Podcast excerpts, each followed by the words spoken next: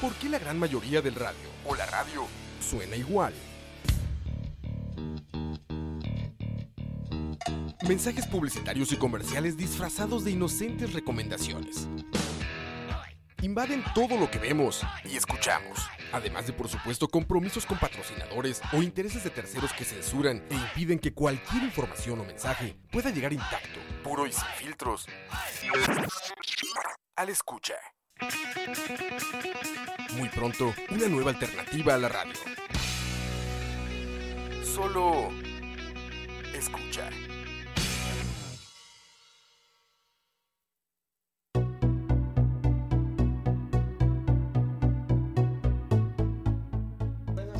Buenas, buenas. ¿Cómo, cómo están?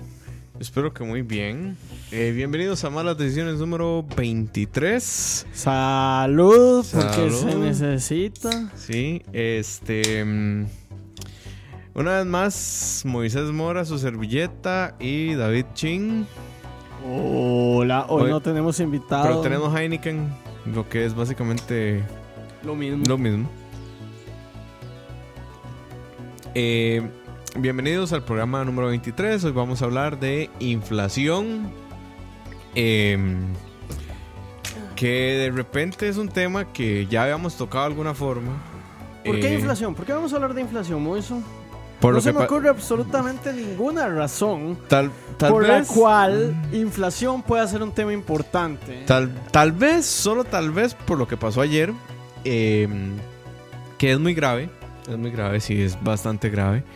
Eh, dicen por ahí, yo no soy de esa tesis tan fatalista, pero dicen que cuando ya el Estado toca su tesoro, está en quiebra técnica. Yo no podría asegurar eso hasta que no aprobamos una reforma fiscal que igual va a ser insuficiente y que con cada día que pasa es más insuficiente. Pero bueno, este, ¿Cómo están? Espero que estén muy bien. Chin, ¿cómo estás? Yo em, estoy. Estoy. Creo, creo que estoy. Nos preguntan en el chat que si ya tenemos país para migrar. Yo quiero confiar en Costa Rica y quiero creer que no va a ser necesario, pero en dado caso de que eso suceda, estoy Canadá. pensando Panamá. Yo estoy pensando Italia por motivos de facilidad. Sí. No, no por no. motivos de que esté mejor. Sí, no está mejor. Bueno, no, pero ya. eh, mejor que nosotros sí van a estar, probablemente. Dejamos, eh, sí, solo porque son más, son más importantes. Sí. Eh, bueno, eh, yo confío en Costa Rica. Algo siempre nos salva Research Enemy. Yo creo que. eh, yo creo que sí, algo siempre nos salva. Pero que esta vez estamos más cerca de que nada nos salve.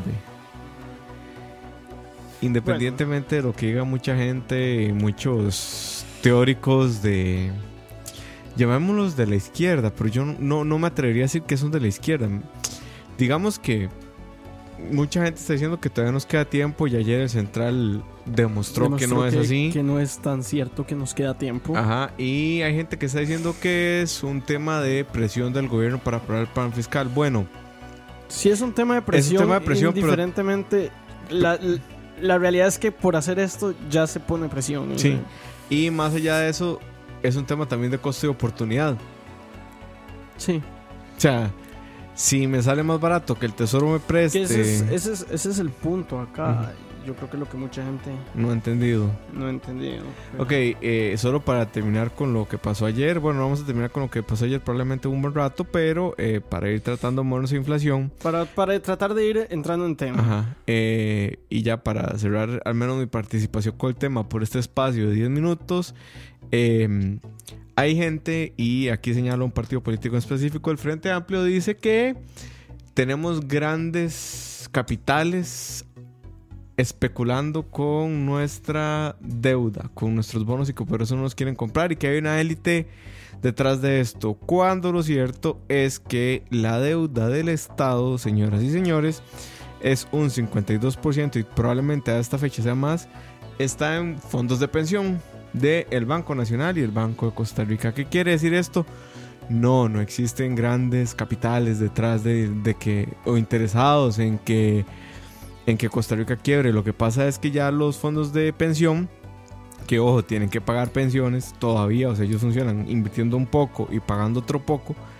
ya se pusieron como dudosos sobre su inversión en los bonos del Estado y decidieron sujetar el crédito de Costa Rica a un interés más alto. ¿Y qué pasa? Ustedes dirán, ¿qué pasa si no le pagamos al Banco Nacional, al Banco de Costa Rica esos bonos? No pasa nada, es es el mercado interno. Bueno, lo que pasa es que la gente que cotizó extra por una pensión, que es el régimen individual, que tenemos un programa de eso también, se queda sin su pensión complementaria. Es así de sencillo. No es como que nos vamos a. No es como que haya muchas posibilidades de que gustemos de una pensión de cualquier Sí. forma, pero. Y el asunto es que tras de todo eso vas a castigar a la gente que ahorró extra para obtener una, un poquito, una pensión un poquito mejor. Ese es el mayor problema, que dejaríamos a la gente sin esa pensión. Aquí Gustavo dice que la inflación es un impuesto sin legislación y eso es Pues completamente, completamente cierto. cierto. Eh, pero vamos a entrar en tema. A ver, tratemos de explicar un poco qué fue lo que pasó mañana, ayer. Ok. Eh, si nos han escuchado alguna de las últimas 23 veces, Siempre hablamos de este tema. sabrán Siempre. que el déficit fiscal y la inflación es un tema que nos... Es recurrente. es recurrente, pero es Mm. recurrente por una cuestión circunstancial. O sea, eh, si alguien me ha, me ha seguido en Facebook o... o- Ahora sos famoso, por cierto. Ah, ¿en serio? Sí, te compartieron un montón este último estado que escribiste. Ah, interesante. Bueno, si alguien me ha seguido en Facebook durante los últimos cuatro años, ocho años en realidad, notará que el déficit, o, o si alguien por alguna razón, que no creo que absolutamente nadie lo haga, pero si por alguna razón alguien lee mi blog, eh, notarán que el déficit fiscal es algo de lo que yo y Moisés en realidad también, y no solo nosotros, digamos, mucha gente ha hablado desde hace más o menos ocho años, diez años. Correcto. De hecho, eh, vamos a ver, eh, y esto es muy fuerte que yo lo diga, pero para acotarte a eso y esos ocho años, yo en este momento me arrepiento muchísimo de haber votado por Luis Guillermo Ah, sí, Solís. yo, yo también. pero más allá de ese arrepentimiento es porque yo creí, yo creía en esa Yo, Yo creía que ese era el paso a seguir. O sea, yo creía que era, demostramos dos años que se puede gastar bien, que se controla los gastos y en dos años metemos una legislación para, impues- Yo- yo para que impuestos. todo pero estoy- no, no pasó. Y hubo un manejo muy irresponsable de Sí, parte de las yo, finanzas. yo lo que estoy muy decepcionado es de Elio Fallas. Elio Ujú. Fallas, antes de estos cuatro años, era un académico bastante respetado. Era un Correcto. economista que yo respetaba bastante. Eh, tenía su trayectoria política, tenía su Correcto. historia, había sido parte de la Unidad Social Cristiana. En Había varias sido ministro de ocasiones. planificación Y en varias incluso. ocasiones en que la Unidad Social Cristiana había manejado las finanzas bien. Ujú. Entonces había un precedente de buen manejo de finanzas en Elio Fallas. Yo no sé qué pasó. Pero dejando todo esto de lado. Como está diciendo, si nos han escuchado, sa- saben que el déficit fiscal es un tema que nos quita el sueño Ajá. a nosotros dos. Eh, Eh, y a ustedes también. sí. a todo el país debería quitarle el sueño. entonces, eh, ¿por qué vamos a hablar de inflación? Porque está, está ocurriendo una de las cosas por las cuales teníamos miedo. Básicamente, el déficit fiscal, digamos, es la diferencia entre los gastos y los ingresos del gobierno. Es normal que un gobierno tenga déficit fiscal. Hay años en los que el gobierno tiene una gran cantidad de inversión y pues tiene que financiar eso con deuda. Entonces Correcto. trae ingresos del futuro al presente. Y el problema con financiar las cosas con deuda es que financiar las cosas con deuda tiene un costo. Ese costo se llama tasa de interés. Cualquier persona que tenga un carro con un préstamo, una casa con un préstamo, o que haya sacado un préstamo en un banco entiende esto. Y si no lo entiende, probablemente debería. Porque eh, si no está haciendo una estupidez con sus finanzas, básicamente. Eh, entonces, este. Lo que pasa es esto: el Estado también pide préstamos. La forma en que el Estado pide préstamos no es exactamente igual que uno. Uno no va al banco y dice dame un préstamo y firma un contrato y después tiene que pagar el resto de su salario por Pero no solo, vamos a ver, y yo creo que este es el paso que se nos olvida. El banco no solo le presta a usted plata, le hace un estudio crediticio. Dice, voy a ver si le puedo prestar plata porque necesito recuperar esa inversión. Continuemos. Que eso también lo hacen con el Estado, por cierto. Exacto, y eso es lo que iba. El pero con el Estado se hace de manera un poco diferente. El Estado lo que hace es que coloca lo que llama bonos de deuda.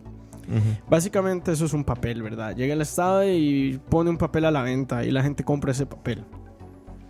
Y ese papel lo que dice es, Mae, el Estado me va a pagar cierta cantidad de intereses por los próximos años y después me va a, a- a dar la deuda. Ajá, después de cierta cantidad de tiempo, ¿verdad? Lo que llaman el vencimiento y el interés que se va pagando. correcto. Conforme el Estado se va endeudando más y conforme queda más claro que el Estado está manejando una deuda que no va a poder pagar, la gente va a empezar a decir, mae, estoy jodido. Yo no, Mm. yo no le voy a... Yo no, yo no me voy a comprar este papel. ¿Por qué yo no voy a comprar este papel? Porque va a ser tirar mi plata al excusado. Porque el Estado no me va a poder pagar. Entonces, ¿qué es lo que hace el Estado? Mira, es que el vencimiento te lo voy a dar en dos meses. Pues estoy haciendo una exageración, pero digamos, el, el vencimiento te lo voy a dar la próxima semana porque yo sé que la próxima semana me lo vas a poder pagar. Y además, para hacerlo atractivo, te voy a dar un interés del 50%. Estoy exagerando, obviamente. Correcto. Pero eso es lo que está pasando, ¿verdad? Que ya la situación está haciendo que la gente diga, madre, Costa Rica no va a pagar. Entonces, si le voy a comprar ese papel que dice que usted me va a pagar un interés y, y- y me va a pagar el dinero que le voy a dar al final, eh, tiene que darme unas condiciones muy buenas. Si no, yo, no lo voy a, yo no lo voy a tener. Y salió el Ministerio de Hacienda a colocar esos papeles y las condiciones eran demasiadas. Entonces dijo, Maes, si es así, vamos a hacer una jugada chancha. que es peligrosa. Por algo es la última forma en la que el Estado puede financiarse. Por algo está tan regulada en la Constitución. Y por algo se puede usar una vez al año. Y por algo le ponen un máximo 90 días a Hacienda para pagar. Y eso es que ya va donde el Banco Central, que en teoría es un ente autónomo. Y digamos que neutral. ujú, y le dice, Digamos porque nunca lo es, pero Mae, dame estos, estos bonos, te los voy Suave, a... suave, toque. Julio Sandoval dice, una pregunta, si el Estado en este momento está con falta de liquidez, ¿de dónde sale esa plata del, Tesoro Nacional? Eso es lo que va a explicar Ching en este momento. Entonces, va donde el Banco Central. El Banco Central es el ente que maneja el dinero del país. Básicamente. Básicamente, el, el dinero no me refiero a que tiene, digamos, toda la plata en un banco. No, no, no. Mm. El Banco Central maneja la cantidad de, de billetes que usted, que, que el país maneja en un momento. Entonces va donde el Banco Central le dice, Mae, estos préstamos los voy a colocar, pero vos me los vas a pagar. O sea, vos el Banco Central. Y en tres meses yo te los tengo que devolver sí o sí. ¿Qué, qué es, qué es lo que pasa? El Banco Central básicamente lo que hace es agarra. eh, no es exactamente así, pero digamos, para, por motivos eh, académicos o, o didácticos lo vamos a poner así. El, el- el Banco Central va, agarra, prende la imprenta y dice, mira esos millones, aquí los tenés. Mm. Y los saca de- literalmente de imprimir papel. Bueno, no literalmente, pero... Eh, sí, es literalmente. o sea, sí, literalmente el Estado. O sea, técnicamente lo que hace es, es colocar el, el dinero de otras formas, pero pues es lo mismo que si... El, el efecto económico es prácticamente el mismo que si agarrara un cañón y tirara esa plata en la calle. Correcto. Entonces, con este mecanismo, lo que pasa a largo plazo, si no se paga esa deuda, es que vamos a tener más inflación. Ya salió el presidente del Banco Central a decir que no, tenía, no va a tener un efecto significativo en la inflación porque eh, el préstamo está a pagarse el 30 de diciembre. Lo que quiere decir que Hacienda hizo una apuesta arriesgada del todo por el todo. Básicamente. O sea, Hacienda dijo, vamos con este plan fiscal, se aprueba de aquí al 31 de octubre para que le podamos pagar al Banco Central. ¿Cuál es el problema de todo esto? El problema de todo esto es que estamos aumentando, o sea, ya está saliendo mucho más caro Sí. mantener la deuda que, que declararnos en default sí. probablemente. Gustavo acaba de dar en el punto en el chat. Él dice que Imprimir más billetes. significa menos valor del dinero. Eso es, eso es así, porque es la ley de oferta y demanda. Si hay más cosas en la economía, entonces Tiene menos valor. tiene menos valor. Así funciona todo, casi, casi todos los bienes, ¿verdad?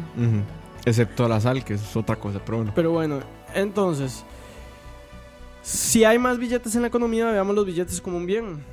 Un bien que me permite intercambiar cosas. Entonces, si hay más billetes, los billetes valen menos. Si hay más dinero, el dinero vale menos. Porque la cantidad de producción, digamos, la producción del país Es la misma. es la misma. Lo único que cambia es, por decirlo así, si antes medíamos la, la producción en met... Si, antes medíamos, digamos... ah, Voy a hacer una metáfora que no sé si es la mejor, pero digamos... Supongamos que... eh, que la producción se puede medir como si fuera una medida de, de distancia, ¿verdad? Ujú. Entonces, si antes medíamos la producción en metros, ahora la vamos a medir en centímetros. Entonces van a, va- voy a necesitar más centímetros. Eso es básicamente lo mismo. Digamos, si antes medíamos la producción con un dinero, con, con una cantidad de colones, ahora la producción va a valer con menos, con digamos, los colones van a ser menos, va- van a ser menos valiosos. Eso es lo que voy, porque van a haber más. Entonces, como los colones son menos valiosos, lo que pasa es que todo sube de precio. Y como todos obtenemos nuestro ingreso en colones, bueno, no todos, desgraciadamente yo, to- yo ahora lo obtengo en colones, el colón vale menos y el Ujú. poder adquisitivo es menor. Ok, ahora bien, vamos, vam- vamos a los detalles. ¿Por qué el efecto podría no ser tan fuerte sobre la inflación? Si Hacienda paga el 31 de diciembre, aquí podríamos decir no ha pasado nada. Sí. Pero ese, si aprueban el proyecto fiscal, tiene mucha tela que cortar. Y ahí es donde todos estamos preocupados. Eh, ¿Por qué la inflación es el impuesto más regresivo? Porque es un subidón de precios sin consultarle a nadie y en todos los bienes y servicios de la economía. Punto. Es que no, no hay de otra. Que me dice como un país africano que terminó con billetes de trillones en su moneda. Ese país africano es Zimbabue. Hay que, por si acaso. Y sí, com- básicamente como él. Sí. Eh, dice Venezuela terminó eliminando ceros de su moneda para facilitar transacciones. Sí, en Sí. efecto. Porque decidieron imprimir billetes. Que a estas alturas tal vez Venezuela de repente ya debe haberse declarado un default y le iba mejor. Sí, digamos, Venezuela definitivamente no está entre las opciones para salir del país, ¿verdad? Por cierto, vi un, un post y aquí podemos entrar en un debate interesante de lo que pasó ayer en la inflación. Que decía que en Estados Unidos la Fed hace todos los días esto, o que lo hace muy regularmente, que imprime moneda para comprarle al gobierno y que tenga liquidez. Ok, el asunto es que la escala de la economía de Estados Unidos es de lejos comparable con la de Costa Rica. Y el dólar es de lejísimos comparable Pero- con pero el lo colón otro- lo- costarricense. otro es que el problema no es inyectarle moneda. O sea. A ver. El problema no es inyectar dinero en la economía. poco- eso es un poco. Esto, esto es, Eso un- es tricky. Sí, eso es un poco tricky aquí. Vos le puedes inyectar dinero a la economía.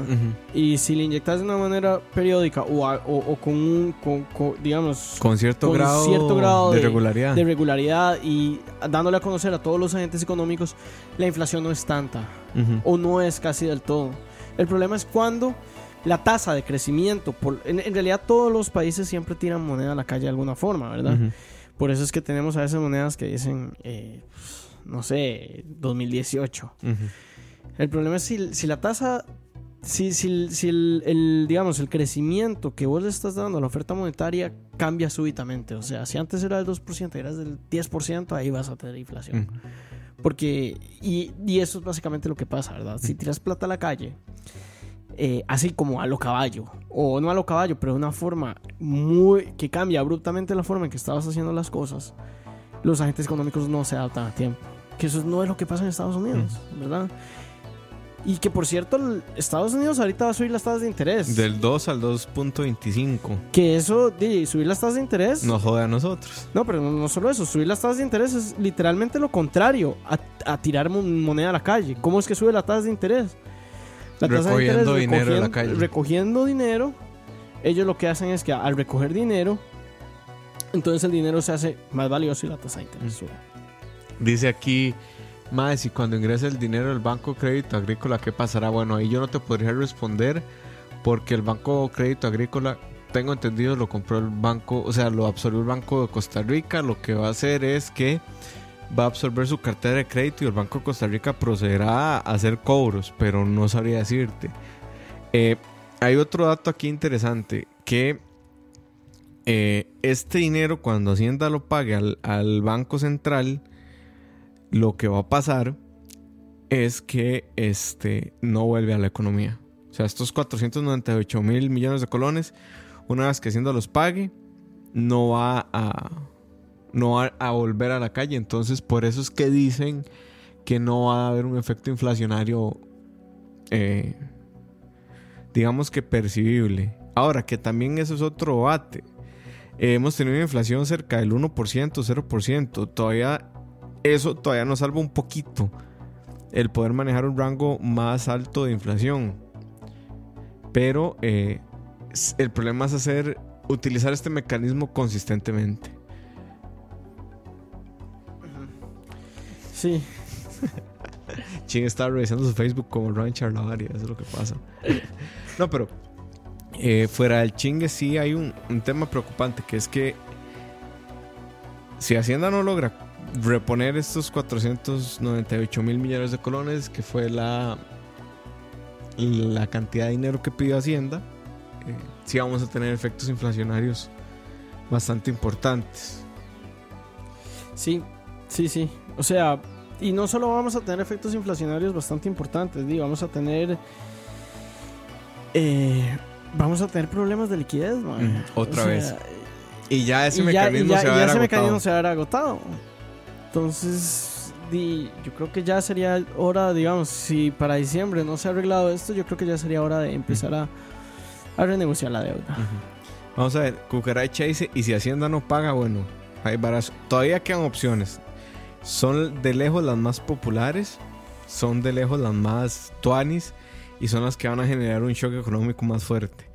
Si no se paga, lo que va a pasar es que el Estado va a empezar a recortar su tamaño y va a empezar a vender activos para pagar. Es así de sencillo. Que eso es, bueno, como, como comentario aparte, eso es algo que yo ya lo he dicho varias veces Ujú.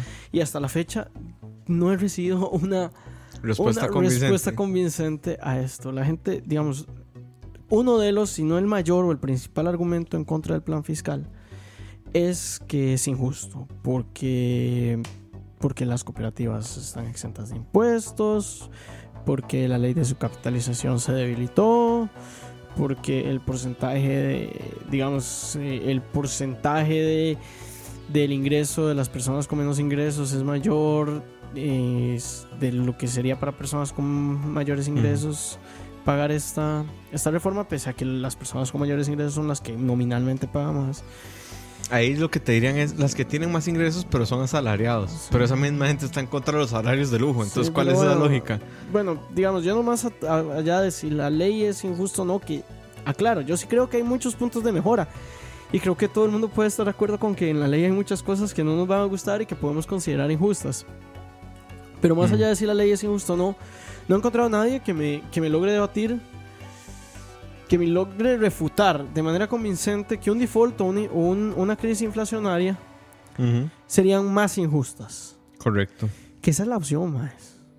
Es que no. Y es que lo que pasa es esto, a ver, si, si nosotros decidimos no pasar el plan, si, si nosotros decidimos pasar el plan, mae, podemos reformar leyes, podemos cambiar nuestro sistema tributario a través de otras leyes. Ya hay en el, con- en el, el Congreso de Villalta tiene una ley para crear los monocultivos, por ejemplo. Eh, podemos modificar al- el plan fiscal una vez que se aprobó. Eh, podemos hacer muchas varas. El asunto es dar. Es que. Vamos pero, a ver lo entonces, que. pero, lo que- pero, pero si caemos en inflación y default, no podemos deshacer el- Lo que- la inflación y el ajá. default, ¿verdad? Correcto. Eh, ahí hay otro tema muy interesante que, que yo creo que, bueno, Chin lo dejó claro desde el día que hablamos con Schuster, el, plan fiscal, ese programa está en Spotify también, y cuando hablamos con, con Don Ronulfo también, que fue hace dos semanas, que, eh, bueno, Ronulfo decía que toda reforma fiscal tiene un componente de realismo mágico, ¿verdad? Que, que todo el mundo quiere que, que la crisis se resuelva, pero que la pague ot- otra persona. El asunto es que yo el, el mayor error que yo he visto en la argumentación de los de las personas que se ponen al plan es que siguen comparando la reforma fiscal que está discutiéndose en la asamblea como si ya estuviera vigente versus la reforma ideal que todo el mundo quiere que pase.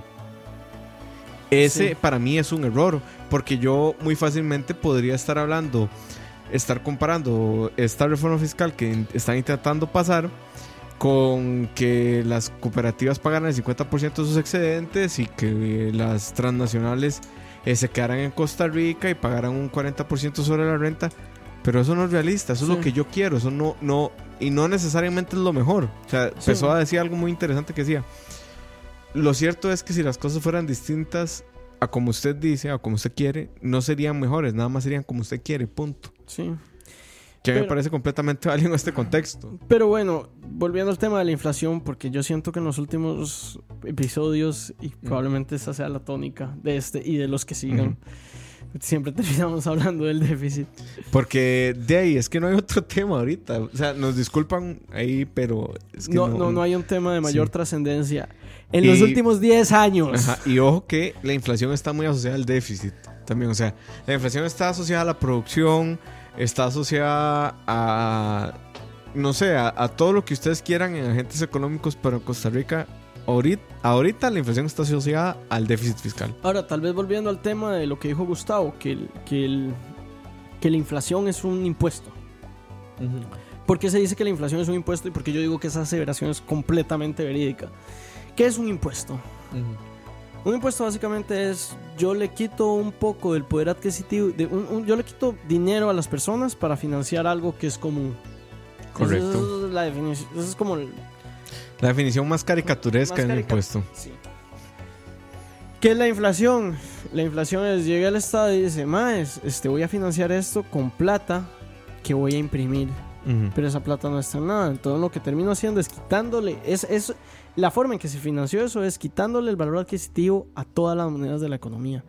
Entonces, no, no es que lo financié gratuitamente, ¿verdad? No es como que el dinero apareció en un árbol y bueno, incluso apareciera en un árbol, pero no es como que la riqueza, la producción apareció en un árbol porque yo prendí la imprenta y mandé a billetes a lo loco. No, la producción no funciona así, la producción no funciona así. Y entonces... O sea, ese no- e- eso es lo mismo, comparar lo que quisiéramos con lo que es. Sí, exacto. Entonces, eh, lo que hago cuando imprimo, cuando, cuando agarro la imprenta y empiezo a tirar billetes, básicamente es financiar eso quitándole dinero a todo el mundo y quitándole dinero a todo el mundo por igual. Es peor que un flat tax porque no lo porque el flat tax todavía puedes ver cómo carajos Todavía Lo- podría ser selectivo el flat tax. O sea, le pones un, un sistema de devolución y ya, lo haces un poquito Sí. progresivo. El flat tax, por si acaso, es un impuesto a la renta que es el mismo porcentaje para todo el mundo. Y el flat fact eh, y tam- es hasta más justo, es hasta más injusto que un flat tax, porque el flat tax, mae, yo, yo puedo evadirlo. Digamos, yo puedo buscar alguna forma de quebrar la ley y, y- y evadir el flat tax. Pero la inflación no, mae. La inflación es muy sencillo. La inflación nadie se la puede quitar. Nadie. O sea, es más, ni siquiera los, los diplomáticos que tienen un, un pasaporte especial para que no les cobren impuestos se pueden quitar la inflación. Ese es uno de los peores problemas.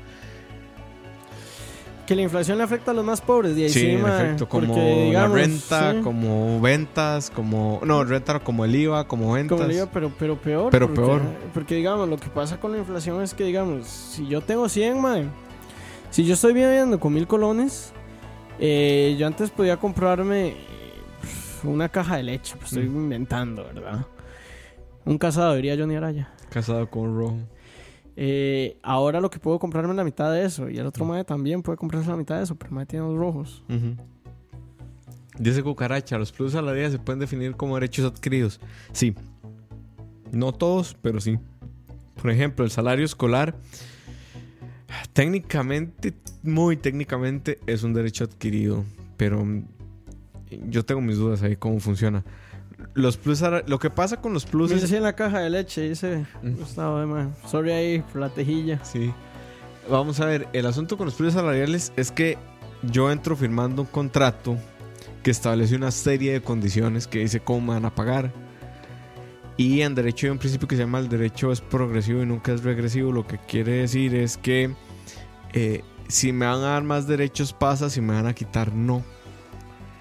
Entonces, como yo firmo un contrato en el pasado, mis condiciones no pueden variar en el futuro hacia abajo. Es por eso que ustedes cuando firman un contrato por salario mínimo, su patrón no les puede pagar menos del salario mínimo, aunque se negocie a la baja después. Porque es un derecho que usted adquirió. Pero bueno, entonces. Eh... De ahí sí, entonces estamos jodidos, mae. Estamos jodidos. Y yo creo que viene la sección favorita de todos aquí, la sección de los rants. ¿Qué que se ha vuelto periódicamente más. Ma- se ha vuelto concurrida conforme pasa el tiempo y no aprobamos una reforma fiscal. Quiero la, contar. la semana, la semana pasada todo el programa fue rants. No, y aquí estaban diciendo que si, que si hoy iban, iban a haber rants, ¿cómo van a dudar de eso, muchachos? O sea, me sorprende que duden de nuestra capacidad para rantear. Hoy escuché algo en la huelga que me pareció eh, lo más irresponsable, lo más triste, lo que más cólera me dio, en fin. Un sindicalista se dejó decir en media huelga que la estrategia de ayer fue para meter miedo y que ya el gobierno tenía presupuestado este préstamo que le pidió al Banco Central de Costa Rica. A mí nada más me dio ganas de agarrar ese megáfono, ponérselo en el oído y decirle, en efecto, y así con toda la dulzura, con toda la dulzura que pudiera, en efecto, el préstamo estaba planificado. Lo que no estaba planificado era que se lo tuviéramos que pedir al puto Banco Central emitiendo moneda que no está respaldada en ni verga. Sí, en efecto, ese préstamo ya está calculado. Sí. Ya estaba pensado. Lo que pasa es que nadie nos quiso comprar la deuda. Eso sí es sencillo. O sea, Sí. o sea no, no, no es, no- no es tan difícil. O sea, nadie quiso comprar y si la compraba, la compraba muy caro. Lo que pasó ayer lo podemos resumir en esto. Usted se quedó sin brete y ocupa sacar un préstamo para comer. Porque eso es lo que está haciendo Estado, comiendo. No- o sea, no está invirtiendo, eso es lo peor. Entonces, usted agarra y va a Beto le presta y Beto le presta le dice, ok, ma, yo le presto los 100 mil para su, su diario de la semana. Pero me los tiene que pagar, pero después de seis meses tiene que pagarme 200 mil pesos. Pero entonces su abuelita apareció y le dijo, no, mira, eh, no vayas a Beto le presta. Yo te presto 100 mil pesos y en tres meses me tenés que pagar 130 mil. Eso fue lo que pasó ayer. Sí, básicamente. O sea, Con la diferencia de que mi abuelita no genera inflación Ajá. a prestarme a mí. Sí, exacto. Fue, o sea, su abuelita le dijo, tranquilo, esto, yo le presto los 100 mil. Lo que usted no sabe es que su abuelita fue a vender las tierras que le iba a heredar a usted y que su abuelita se puede morir No, en cualquier digamos, momento. Cuando yo ya perdí, perdí, perdí la fe en, Mm. en discutir con, por lo menos con parte del, del, Del movimiento del sindical. movimiento sindical. No, no le diré el movimiento sindical, del movimiento opuesto a la huelga. El movimiento a favor de la huelga. Sí, sería. fue yo, digamos, hice una publicación en Facebook ayer que tal vez fue imprudente, tal vez no, no sé. Que básicamente dije, vean, madre, la inflación es el impuesto más regresivo. Esto es lo que querían, gracias sindicalistas, tenemos inflación. Fue un poco, fue un poco fuerte, un poco, Irresponsable, si se quiere. No, no, imprudente. imprudente. No es responsable. Yo, I, I stood for what I said. Pero tal vez Sí. no fue lo más prudente ponerlo en términos tan fuertes. Ujú. Naturalmente, yo en mi Facebook tengo personas que están a favor de la huelga y me dicen, Mae, usted es un progre liberal, facho, bla, bla, bla, progre entre comillas, ahora, bla, bla, bla. Porque usted, usted viene a decirme esto cuando ya hasta la ministra de Hacienda dijo que la deuda no es culpa de los sindicalistas. Y yo, sabe un toque, mae.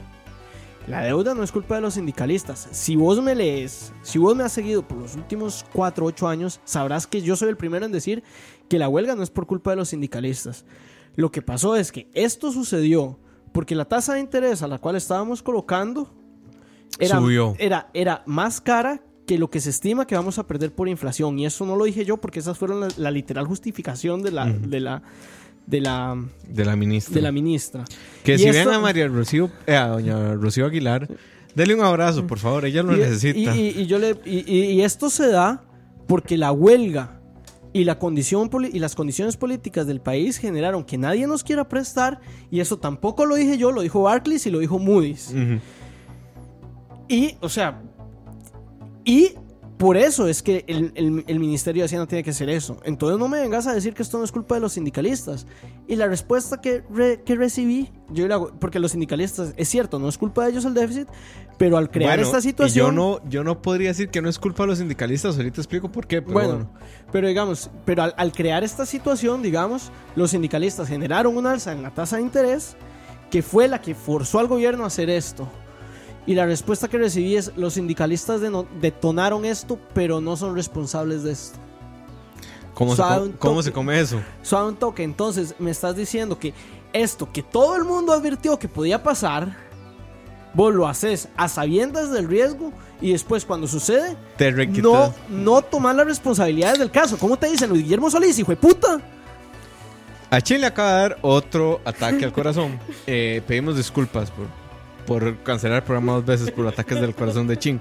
Pero bueno. Eh, Perdón ahí. No, no, no. Perdón tranquilo. ahí. Ok, yo por qué no podría decir que esto no es culpa de los sindicalistas. O sea, ¿por, por qué no, por qué no puedo decir que no es completamente cierto? Bueno, es que el asunto es que lo que estamos pagando ahorita son salarios. O sea, quiero que, quiero que entendamos una cosa ahorita. Si resolvemos el problema, lo que resolvemos es pagar salarios. O sea, no es que el gobierno va a invertir más, no es que le van a mejorar eh, sus condiciones de vida. No, no, lo que va a pasar es que no vamos a entrar en un shock económico pasando la reforma fiscal por al menos dos años. Punto. Eso es todo lo que pasa. Ese PIB fue atrasado. Ok. ¿Por qué podría decir entonces que no es cierto que yo no podría eximir a los sindicatos? Mae, porque ¿quiénes han estado detrás de las convenciones colectivas? Las convenciones colectivas abusivas, los plus de las anualidades y demás, el no tener un régimen de empleo público ordenado, ¿de quién es culpa? O sea, no, no me vengas Sí. a decir que no tenés culpa. Aquí todos los actores tienen culpa, todos. O sea, aquí Sí. en Costa Rica, en este momento, solo los chiquitos que nacieron del, del 2010 para acá no podrían tener culpa en lo que está pasando. O quienes no pudimos ser parte de este la población económicamente activa en el país. En ese tiempo. O sea, lo siento, pero todos tienen culpa. O sea, que los sindicatos me van a decir, el déficit no es culpa mía. Un momentito, el déficit también tiene su parte de su culpa. Usted Eso- tiene eso sí parte es de cierto, culpa. digamos. Y, y yo creo que aquí hay otro detalle, madre. La gente está demasiado esforzada en buscar el culpable de la situación y no en solucionar la situación. Sí, que eso yo ahí, ahí yo, que el debate esté enfrascado en este momento en quiénes son los culpables. Bueno, no está enfrascado, pero pase por ese también también. Yo eso de lo de Arch Enemy. No lo he gustado. ¿Qué dice Gustavo? Los que votaron por Otto Guevara no Bueno, yo no podría decirte que no, pero tampoco podría decirte que sí. Eh, lo cierto del caso es que todos tenemos culpa, hasta Otto Guevara. Otto Guevara sim- se ha opuesto a los impuestos desde el día uno que fue legislador. Madre, a ver, sí, y la otra es esta, digamos. Yo, eh, eh, yo, yo, yo, yo, he visto en esta coyuntura al- al- cosas tan sorprendentes que yo nunca me Como José María Villar teniéndose con el Partido de Restauración Nacional. Como José María Villalta uniéndose con el Partido de Restauración Que Nacional. hoy no fue a la marcha de los gatos, tengo entendido. Lo cual es un- una señal, Sí. creo yo. Como Juan Carlos Hidalgo apoyando más impuestos. Eso es inaudito. Algunos amigos míos apoyando más impuestos. Dice Eh, Enemy. algunos amigos míos apoyando al PAC. O defendiéndolo, no apoyando Es que yo, yo no sé si. Vamos a ver, yo no sé si esto nos va a generar algún grado de madurez. Que de esto yo culpo al PAC. Sí. De tener este grado de inmadurez político. De que en realidad a nadie le conviene que el gobierno le vaya mal. A nadie. Sí, eso es cierto. Entonces yo creo que ya pasamos esas discusiones. Lo otro que iba a decir es que la percepción de estar echando culpables ahorita para mí es culpa completamente del Poder Judicial y su impunidad. Sí. Lo cierto es que si de los últimos casos de corrupción, de evasión de impuestos y demás hubieran pasado por Salud. un verdadero proceso judicial, no estaríamos en estas. Por eso es que mucha gente dice que el Poder Judicial es, eh, uno de los, es el pilar fundamental de la democracia, porque a la gente no le molesta la corrupción, pero se le molesta la impunidad de la corrupción. Y a ver, otro gran culpable de todo esto, de nuevo, no me interesa sacar culpas, pero yo creo que, o sea, hay dos cosas en las que yo creo que ya, ya hay que dejar de ser mezquinos y la gente, la gente incluso del PAC lo tiene que entender. A estas alturas, no, no, no, me, no me vengas a decir dos cosas. Uno, que no fue un error de Juan, de Juan Carlos Mendoza oponerse al plan fiscal de Correcto. Laura Chinchilla y no me y no me van a no me vengas a decir o sea a ver yo era parte de la Juventud Liberacionista y literalmente me salí por decisiones de Laura Chinchilla del partido o sea literalmente fueron decisiones de Laura Chinchilla las que hicieron que yo dijera ma este esta vara no me cuadra aquí estoy tirando intimidades que no debería de tirar Está bueno, no importa. pero bueno pero a estas alturas hay que admitir que Laura Chinchilla es un gobierno fiscalmente responsable Sí, Muy yo no, yo no podría, no, no tendría ningún argumento, ningún dato para Y, decirte lo y contrario. quitarle eso al gobierno de Laura Chinchilla en estos momentos me parece el colmo de la mezquindad. Yo estoy de acuerdo con eso. Por ahí dice Arch Enemy que alguien que si alguien entiende por qué Luis Guillermo Solís no está en la cárcel. De ahí, porque no se le ha encontrado nada que lo impute. Es así sencillo. Hasta que se le encuentre algo imputable, no va a estar en la cárcel, punto. Y por cierto, si alguien de nuestros escuchas eh, conoce personalmente a Rocío Aguilar, eh, por favor denle un abrazo de mi parte. Y de la mía. Que es muy curioso porque la gente dice, esta neoliberal, no sé qué. Ok, yo lo que no entiendo es cómo vos tratas mal a una persona que ganaba el triple de lo que está ganando ahorita como ministra de Hacienda, que viene, se come la bronca, se come la bronca incluso de poder ir a la cárcel, mae, pagando ilegalmente. Y llegas y la tratas como la han tratado los sindicalistas. Perdón, yo no estoy martirizándola ni estoy dándola de heroína, pero a mí me parece que hay que ser un canalla, así un canalla, para después de toda la breteada que se está pegando Rocío Aguilar, llegar y tratarla como la han tratado en la huelga. Me parece lo peor. Y que por cierto, por ahí un post de un compadre que decía que les estamos pidiendo que paguen mejor sus impuestos. Imagínense si les pidiéramos otra cosa. Y a mí lo que me dio ganas de decirle fue, eso no es cierto del todo. Porque ustedes están, y en la misma convocatoria a la huelga está, que ustedes están en contra del ordenamiento del empleo público, número uno, y número dos, en contra del expediente que regula las pensiones de lujo. ¿Cómo, cómo Que es? lo ponen en, en- en letras pequeñas Abajo, un abajo pie en cada uno de los, de, los, de los afiches. Véanlo. O sea, no es cierto, no es cierto que están pidiendo que se paguen mejores impuestos. O sea, de repente es parte del discurso, pero no es el, el centro focal del discurso. Eh, aquí pregunta Ars Enemy que por qué yo digo lo de Laura Chinchilla. Bueno, por varias razones. La primera y quizá la más obvia es porque ella entró el primer día diciendo, más hay que resolver la, la situación fiscal. Mm. Se aprobó el plan fiscal, estamos a tiempo, pasemos un plan fiscal. Se unió con Otón Solís, que en ese momento era literalmente su mayor adversario político, y juntos redactaron un plan fiscal. Y se presentó y pasó en primer debate. Y que era técnicamente y políticamente más progresivo que el que Sí, tenemos ahorita. Es, es que lo que pasa es que cuando ya entendés que, que, que cuando estás más surgido, ya empezás a sacar dinero de una manera Agresiva. más, más agresiva. Que de hecho, si recuerdo en ese plan fiscal de Botón y de Laura, el IVA lo bajaba al 10. Sí. O sea, y después se, pagábamos menos sí. impuestos. y después se cae ese plan y ella mantuvo ordenadas las finanzas durante el resto de su, de su, de su Correcto. mandato y trató de mantener bien la economía eh, sin comprometer el déficit fiscal. Correcto. Que ojo, y ojo, estas son palabras de Oscar Arias y no mías. Cuando entra Laura Chinchilla al gobierno y en el traspaso de poderes da su discurso, le dice a Laura que le deja la mesa servida al carebarro, man. Eh, Dice Dani, por aquí, a mí sinceramente me alegra el discurso cambie de pleitos a aceptar que ahorita ya no tenemos tiempo para pelear más. Empezando por Juan Carlos Hidalgo, que dice que por fin se hizo con la necesidad de combatir y ya aleja a su séquito que ya se acabó el tiempo. Sí, yo creo que Juan Carlos Hidalgo, eh, vamos a ver, yo no comparto mucho lo que él dice, para nada. Pero yo creo que en el fondo él quiere lo mejor para el país. O sea, en el fondo sus convicciones son, son realmente loables, Bueno, digamos. yo puedo decir lo mismo de. O sea, yo no, nunca cuestionaría sus intenciones. Lo que cuestiono son eh, los métodos para debatir, número uno, porque generalmente sí es muy visceral cuando debate. No usa falacias ad hominem como Luis Paulino Vargas, pero sí, sí es una persona muy visceral. Yo de repente tengo cierto, cierto recelo. Pero no puedo dudar de que sus intenciones sea que lo mejor para el país. Igual que Villalta, igual que yo no dudo que muchos de la gente, de que mucha la gente que está en huelga quiera lo mejor para el país. No podría asegurar lo contrario. No, yo estoy seguro que muchos de los que están en deuda quieren lo mejor para el país, porque yo los conozco. Lo que pasa es que eh, yo lo decía en Twitter, si me siguen en Twitter ahí se dan cuenta que lo dije en algún momento, que pensar en pasar una reforma fiscal en este momento sin tener en cuenta cómo está conformada la Asamblea Legislativa no es solo inocente, sino muy peligroso. Sí. Muy Y peligroso. a ver, veamos, veamos algo, ¿verdad? Para volver un poco al tema de inflación.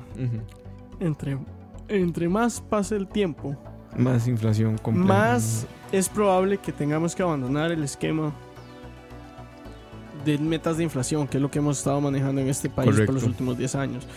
Básicamente eso significa que la principal preocupación del Banco Central es que los precios no suban. Cualquier persona sabe que Costa Rica es un país excesivamente caro.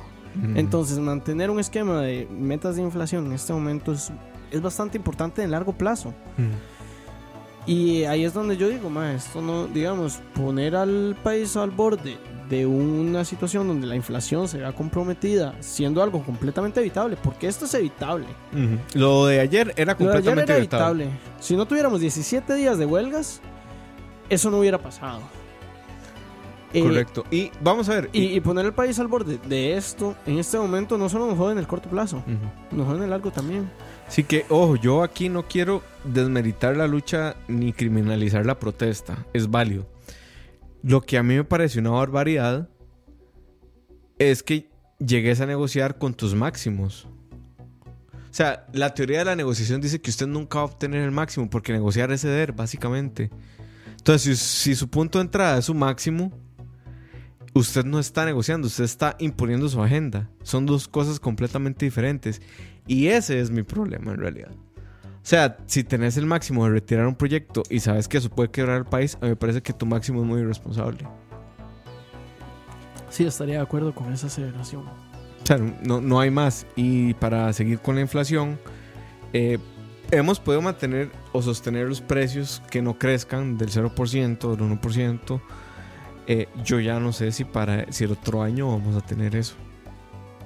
Eso, eso, eso depende de lo que pase ahora. A ver. Que el lunes ya entra en que- primer debate. que- el- que el- el estamos por entrar a lo que puede ser el mes más importante económicamente de la, de la década. Históricamente, Yo no sé si de la década, Eh, si no iría más allá. desde de- el Desde 94, el 94. que fue la última vez que se utilizó este mecanismo. Desde el 94, es- octubre del 2018 puede ser el mes más determinante de la historia económica de Costa Rica del, del presente, de, de lo que llevamos del siglo. Ahora, si Albino Vargas fuera un técnico de fútbol, yo ya lo hubiera despedido. El MAE se opuso al combo, se opuso al TLC, se opuso a los impuestos con Figueres. Y ahora se está poniendo esta reforma. Quitemos la reforma. De esas tres, solo ha ganado uno. Y en el largo plazo la perdió. Ajá. Entonces, el 66.6% de cosas que ha peleado Albino las ha perdido. ¿Me explico? O sea, si fuera, si fuera por rendimiento como el fútbol, yo lo hubiera despedido. Sí. Porque algo no está funcionando.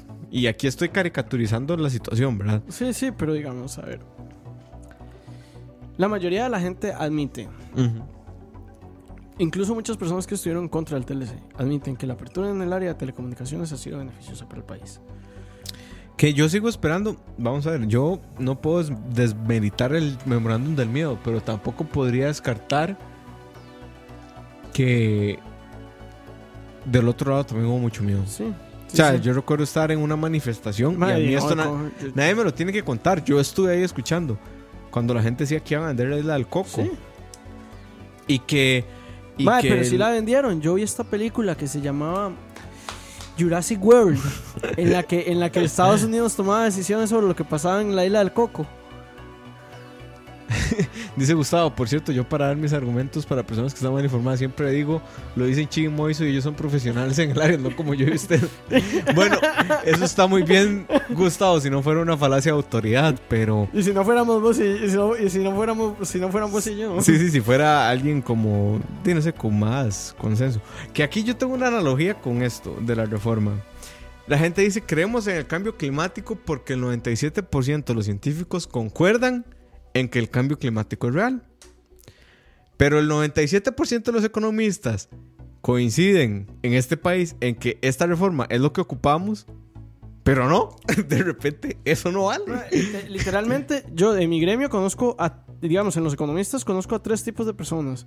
Los que dicen, madre, tenemos que aprobar el, el plan fiscal, que son como un 98%. Ujú. Eh, o sea, digamos, de los economistas con los que, con que he conocido, he leído y he hablado y he visto y bla, bla, bla. 98% dicen, madre, tenemos que aprobar el plan fiscal porque Ajá. nos está llevando la candanga.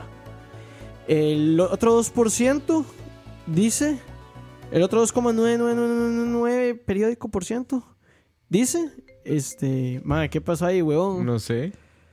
Bueno, ya, ya volvimos. Ya. Bueno, el 98% dice tenemos que, que, que aprobar el plan fiscal porque nos está llevando la carandanga. Ajá. El otro 2,999 periódico por ciento no ha tomado posición. Y ese y, y lo que queda se llama Sofía Guillén. Y Luis Paulino Vargas. No, bueno, no, porque vos sabes que yo no he visto a Luis Paulino Vargas abiertamente en contra del plan fiscal. Yo lo he visto tirándole falacias ad hominem a las Mm. personas que están a favor.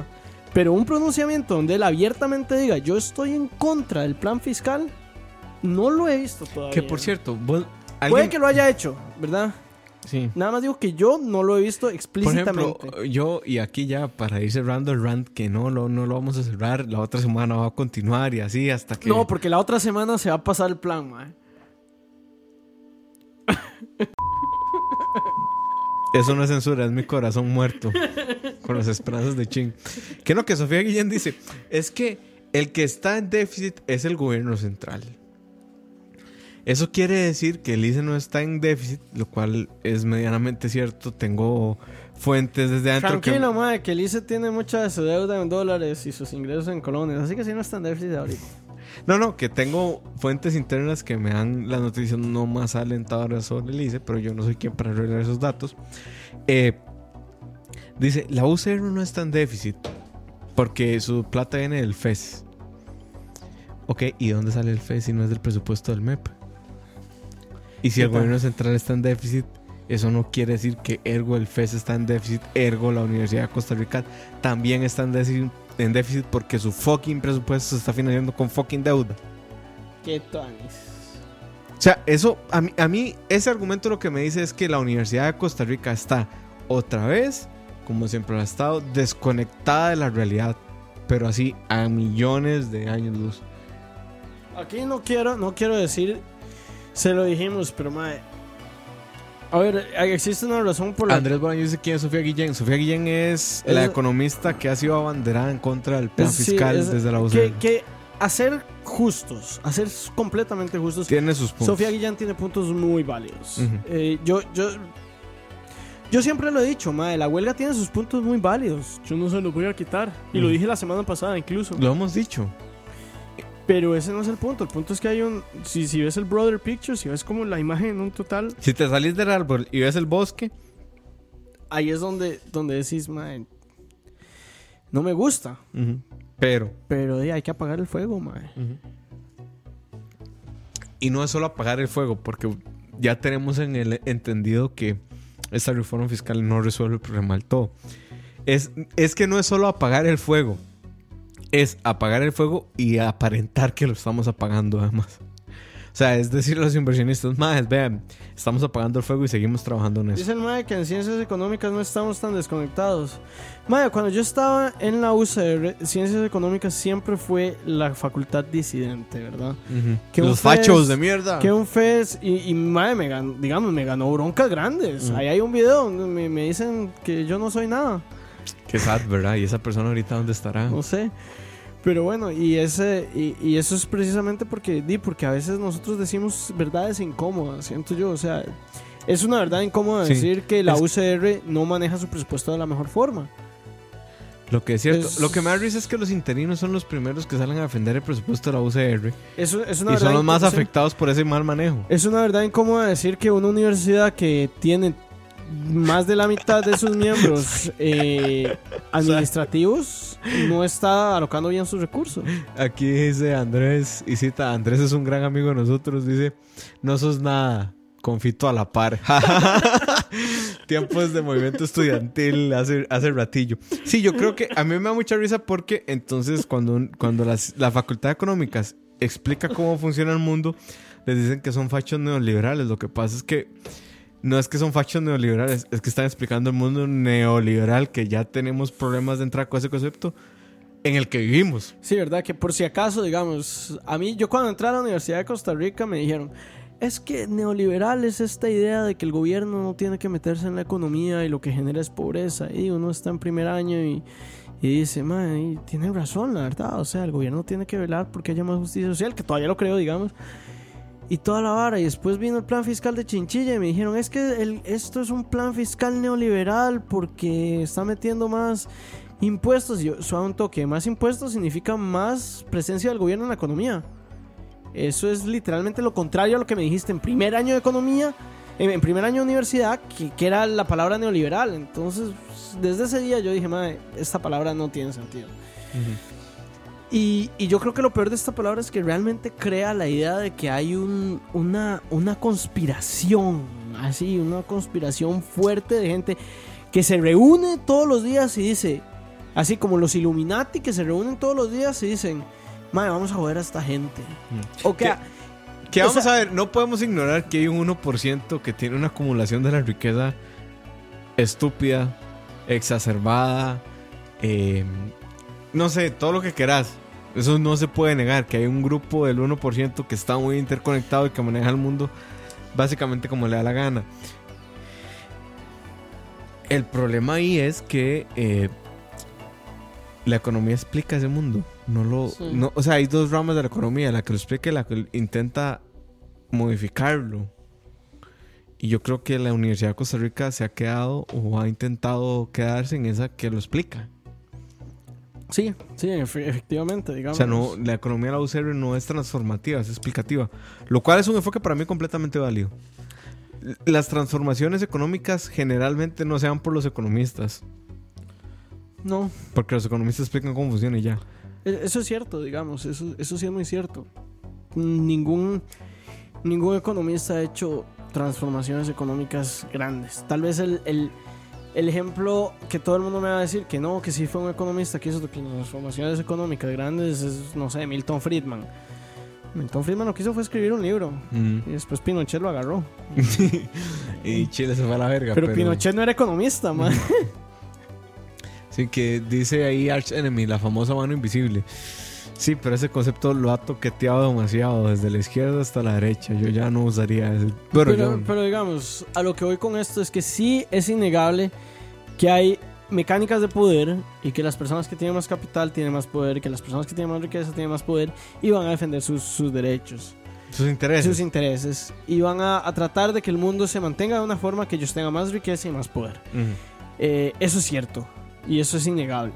Pero de ahí a pensar que hay una conspiración y que todo lo que se hace se hace desde este grupo de poder para joder. Eso ya me suena casi entrando a los reptiles humanoides de David Icke, mae. Sí, sí, yo. Bueno, en fin, ya nos estamos desviando mucho del tema. Hablamos poquito de la inflación hoy, yo creo. Pero, eh, No, pero, pero tocamos los, Tocamos los- los, los puntos, puntos. importantes. sí, por ahí nos dijeron en Facebook que malas decisiones debería durar hora y media. Yo tengo que discutirlo con Chin porque no es solo mi agenda y cuadrarnos. No, no tienen una idea de lo difícil que es cuadrar en la agenda de Chin y la mía. Eh, no porque tengamos mucho que hacer, sino por- porque No tenemos.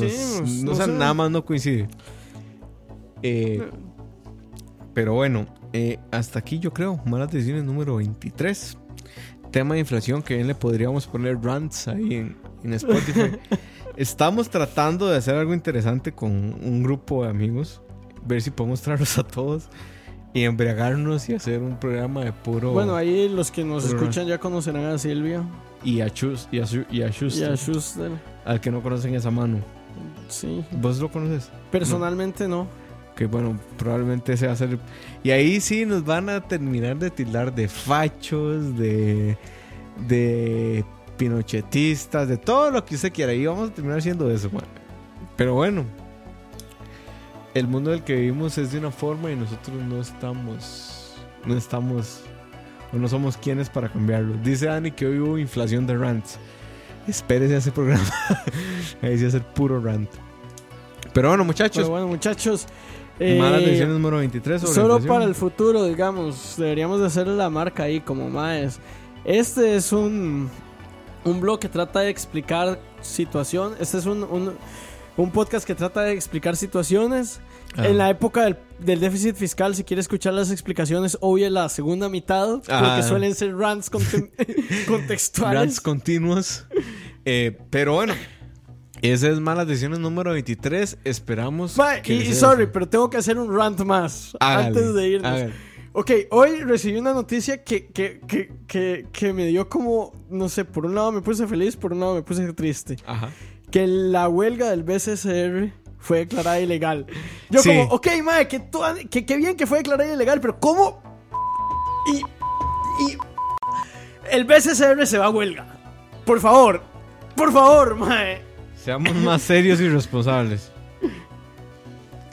Pero bueno, muchachos. eh, nos vemos. Creo que la otra semana no va a haber programa, a no ser de que Ching invite a alguien, porque yo atrasé el podcast que tenía hoy. Por motivos contextuales. porque la situación lo meritaba. Pero, si no, eh, el próximo programa en el que yo venga va a ser de política, sí, va a ser de política inevitablemente. Y ya tengo tema y tengo invitado. Nada más tengo que confirmarlo. El tema va a ser libertad de expresión y viene Manu Manu. Mojica a explicarnos qué es la libertad de expresión y por qué puedo decir abiertamente me cago en la ¿Y- puta. ¿Y por qué no eh, nos han metido a la cárcel? Ajá, básicamente. Entonces, eh, nos vemos en el Malas Decisiones número 24. Dependerá de Chin si trae un invitado que me sustituya o no.